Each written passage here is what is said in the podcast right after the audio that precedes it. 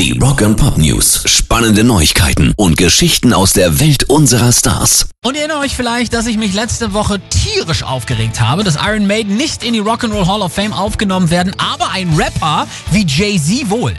Und ich war wohl nicht der Einzige, denn es gibt enormen Gegenwind jetzt für die Verantwortlichen dort. Die Journalisten fragten Hall-Chef Greg Harris, ob man äh, seine Institution vielleicht in Music Hall umbenennen müsse und äh, warum ihnen die Heavy-Metal-Präsenz da so eindeutig abgeht.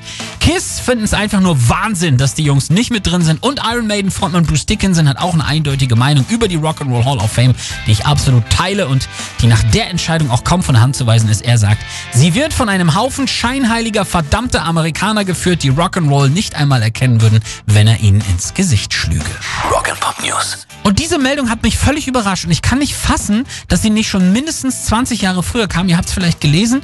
Äh, wenn ich euch jetzt fragen würde, welcher Musiker müsste längst Ehrenbürger seiner Heimatstadt Hamburg sein, dann wäre eure Antwort eindeutig, oder? Das Jugend.